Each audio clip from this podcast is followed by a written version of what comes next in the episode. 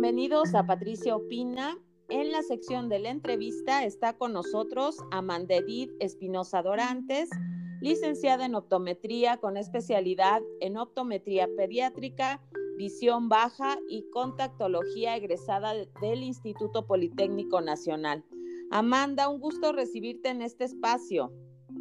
Muchas gracias, Patricia, por invitarme. Buenos días. Buenos días. Bueno, pues a nuestros amigos de Argentina, de Brasil y de Irlanda que nos han mandado mensajes, les quiero agradecer pues por darnos su tiempo y por escuchar nuestras transmisiones. Fíjense amigos, Amanda, que alrededor del 80% de nuestras emociones, sensaciones e información sobre nuestro entorno nos llega por la ruta visual y a pesar de su importancia no le prestamos la atención suficiente. Por eso en esta ocasión invité a Amanda para conversar sobre los inconvenientes de la excesiva exposición visual a los dispositivos. Amanda, ¿por qué es importante limitar el tiempo en pantallas?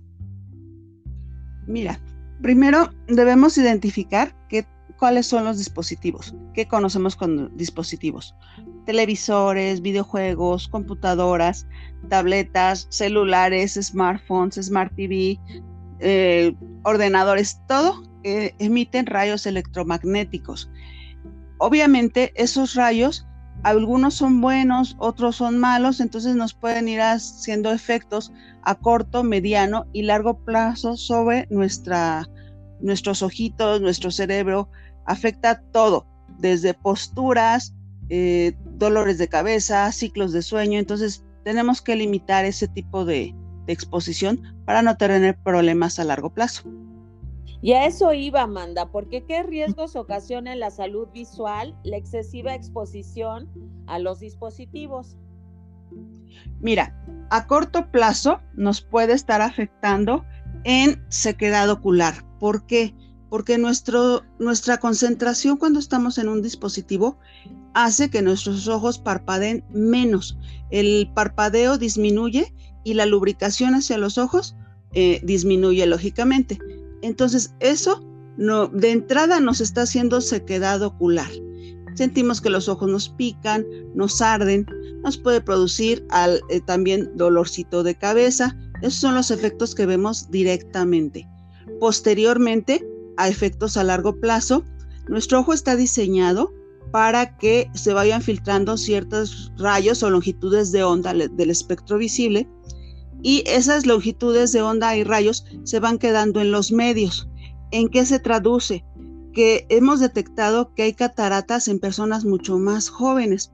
Anteriormente, personas de 70, 80 años presentaban cataratas.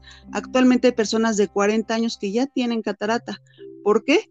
Por su exposición a, a rayos ultravioleta, a luz azul, que son las que están afectando más. Amanda, ¿cómo nos afecta a los ojos el brillo de las pantallas? Y específicamente a lo que voy, ¿cómo nos afecta ver los dispositivos con la luz apagada? Porque muchas veces los papás eh, ponemos como límites a los hijos de solamente puedes utilizar el dispositivo hasta cierta hora y pues a, escondidas, ¿no? Dicen, ah, pues ya apagué la luz y están hasta debajo de las sábanas, ¿no? Ahí con, los celulares eh, encendidos. ¿Cómo afecta esto a nuestros ojos? Bueno, como ya te había yo mencionado, esos rayos se van albergando en diferentes niveles de, capas que tiene nuestro ojito. Las cataratas, hay, hay que, este, eso nos puede, que, que se conoce como carnosidades, hay este, degeneración de células de retina. Entonces, si al estar cerrada nuestra pupila entra una limitación de rayos, ahora imagínate con la pupila dilatada es como si le abriéramos la ventana a que todos esos rayos entraran y directo. Entonces, lo más común o lo más lógico sería usarlos con luz encendida y usar algún filtro especial delante de nuestros ojos para poder disminuir esos efectos a corto plazo. Fíjate que ahorita que estás mencionando esto, con lo del home office, también que mucha gente pasa pues horas, ¿no? En realidad hasta ocho o nueve horas sentados frente a la computadora o la laptop, eh, ya venden, está en el mercado algún como protector para poder cuidar nuestros ojos de que estamos tanto tiempo sentados frente, frente a la computadora? Sí, mira, anteriormente se manejaban los lentes con filtro rayo ultravioleta que filtraba rayos VA y VB. Actualmente, ahora con todo esto, se está manejando uno nuevo que se llama el anti-blue o el B-block que, que filtra rayos azules. Y ya con eso estamos, como digamos, cuidando nuestros ojos de tanta exposición a, pues, a la luz artificial, ¿no? Es una parte, este, el filtro que nosotros le damos a nuestro ojo, pero también es muy importante la higiene visual. ¿Qué es eso? La higiene visual, nosotros debemos de, este, de tener ciertas horas de trabajo y ciertas horas de descanso dependiendo de nuestras actividades, porque también lógicamente nuestra espalda, nuestro brazo, el cuello, todo se va cansando. Entonces debemos de darle descanso a nuestro cuerpo porque lo estamos manteniendo en ciertas posiciones con ciertas tensiones que a la larga pues nos van a afectar. Amanda, fíjate que, bueno, ahorita te voy a hacer esta pregunta y a lo mejor vas a decir, ay, pero ¿por qué me estás preguntando de tan pequeños? Pero ¿cuánto tiempo se recomienda para la salud visual el tiempo de pantallas? Te pregunto de los bebés porque yo sé que no debiera de hacerse, de darles los dispositivos tan pequeños, pero yo lo he visto. ¿Cuánto tiempo se recomendaría en bebés, en niños, en adolescentes y en adultos? Mira, según la Academia Americana de Pediatría y la Sociedad Canadiense de Pediatría, niños de 0 a 2 años, 0 horas al día. De 3 a 5 años, máximo una hora al día. ¿Por qué lo decimos? porque el niño este, está muy acostumbrado de que está llorando y las mamás ¿qué hacen? Le dan el celular. Y el celular o la tableta o lo que sea, este, es la niñera que no debería de ser. Y eso nos está afectando y les afecta a ellos demasiado. Les crea una este, mm, imposibilidad de desarrollar emociones adictivas. Le crea una limitación y incapacidad de relacionarse con sus pares. Hay mayor riesgo, de depresión y ansiedad infantil. Limita el desarrollo cerebral, la imaginación y la creatividad y altera su ciclo de descanso. Obviamente, en niños mayores de 6 a 12 años ya recomiendan hasta dos horas al día, pero ahorita con el, este, con el home office y la escuela y todo, lógicamente no vamos a poder limitar al 100%. Entonces ahí se recomiendan ciertas horas de descanso por cada dos horas de, de, estar trabajando. O sea que por cada dos horas de descanso, ¿cuál sería como, digo, por cada dos horas de trabajo, cuál sería como el descansito de cuánto tiempo que nos podríamos tomar como para estar teniendo esta prevención en salud visual? Mira, aproximadamente entre 15 y 20 minutos. Hay que aprovechar para ir al baño, tomar agua, caminar, mover la espalda y tratar de ver hacia lo lejos. Si tenemos una ventana, tratar de ver hacia lo lejos. ¿Por qué? Porque todo el tiempo que estamos en un dispositivo, nuestros ojos están convergiendo, se están uniendo para tratar de mantener una imagen cercana. Y eso se mueve por músculos dentro del ojo. Entonces imagínate dos horas de estar cargando unas pesas, pues llega el momento en que ya no aguantas. Entonces necesitas estar descansando tus músculos para poder seguir trabajando a largo plazo. Oye, Amanda, ¿y también serviría como subir la mirada y estar parpadeando? Sí, también pudiera ayudar, pero en las diferentes posiciones de mirada.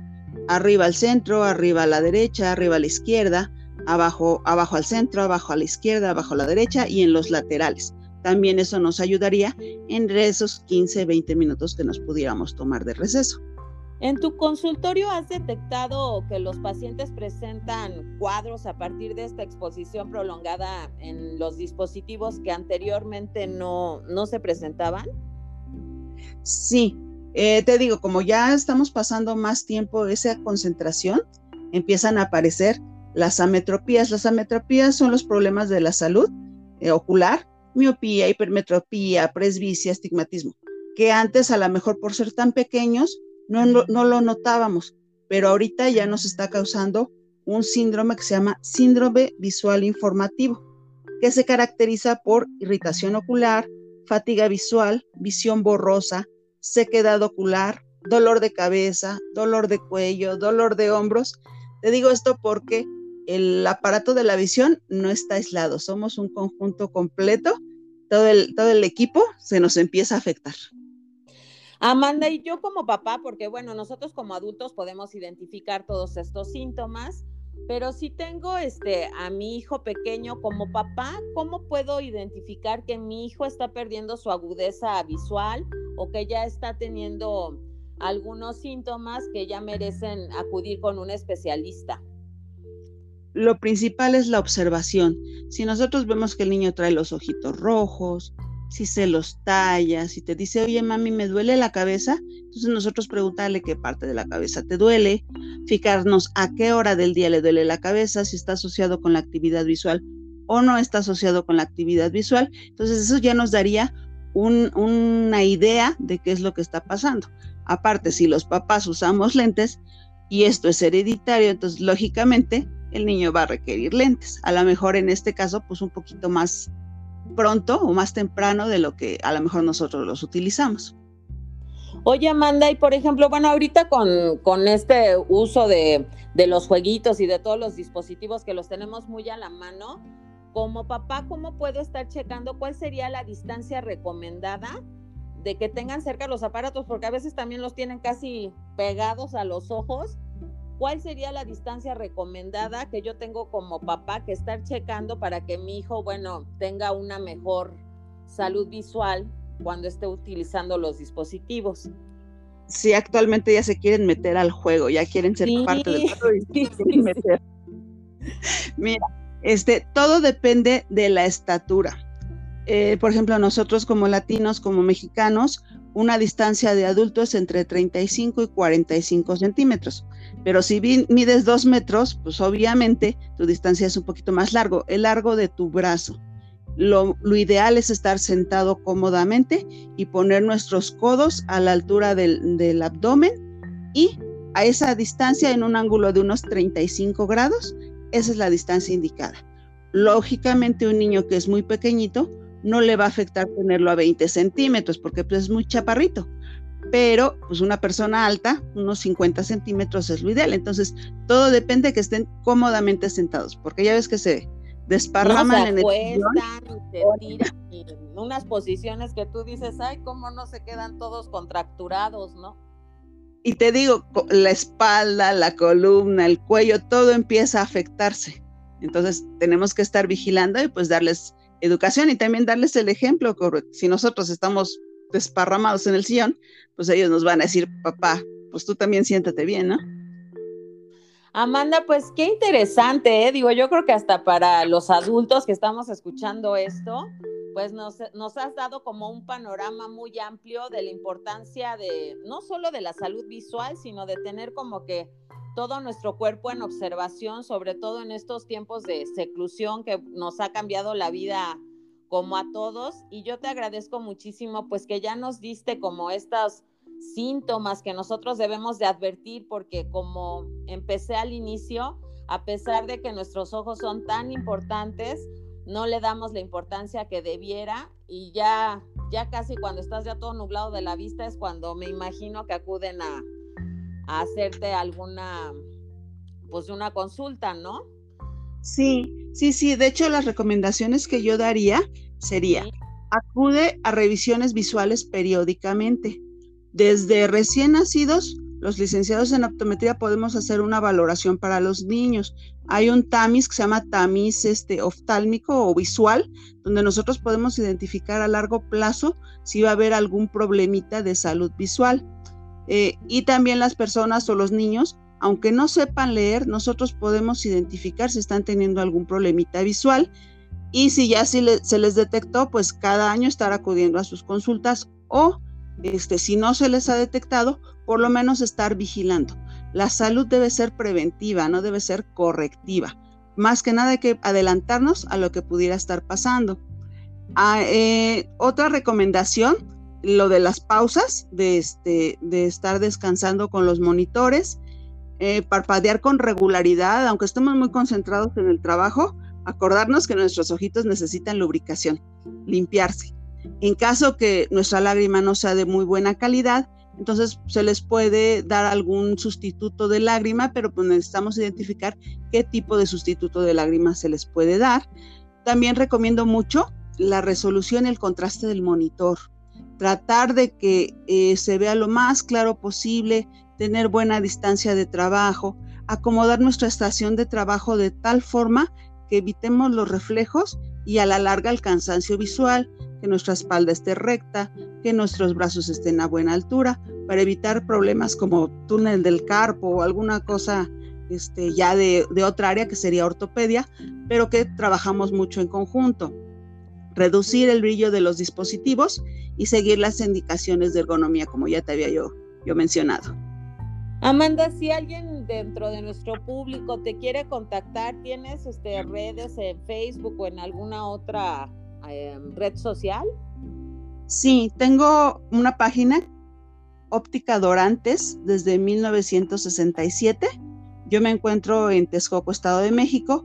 También me pueden ubicar por una página que se llama Doctoralia. Ustedes nada más ponen Doctoralia, este, optometristas en el y inmediatamente aparece mi perfil donde pueden ver mi preparación personal, las opiniones de mis pacientes y hasta agendar cita conmigo directamente o hacerme alguna pregunta. Amanda, pues muchas gracias por tu tiempo. Yo creo que ha sido muy esclarecedor y la verdad de mucha reflexión, ¿eh? porque yo te voy, yo te soy sincera, nunca he ido a una consulta de, de, bueno, así de los ojos, porque uno dice, no, pues yo veo bien, ¿no? Pero pues al sí, sí, tantos años de conocernos y no te he tenido el gusto de tenerte en mi sillón. Sí, no, pero ya después de lo que dijiste, ¿sabes qué? Que voy a ir, oye, porque como dices, la salud debe de ser preventiva y no correctiva. Pues muchas gracias, Amanda. Gracias por este tiempo y, y, gracias por esclarecernos y hacernos conscientes de la importancia de cuidar nuestros ojos. Sí, yo siempre les he dicho, con una palita de palo puedo caminar, pero sin ojos sin ver la luz, sin ver un árbol, sin poder conocer la luna, imagínate qué, qué sería de nuestra vida. Ay, sí. Bueno, Amanda, pues muchas gracias, que tengas muy bonito día y bueno, ya iré a visitarte. Claro que sí, por aquí te espero. Sí, gracias, adiós. Hasta luego. Amigos, pues este fue un episodio más de Patricia Opina y yo los espero en los siguientes capítulos. Gracias.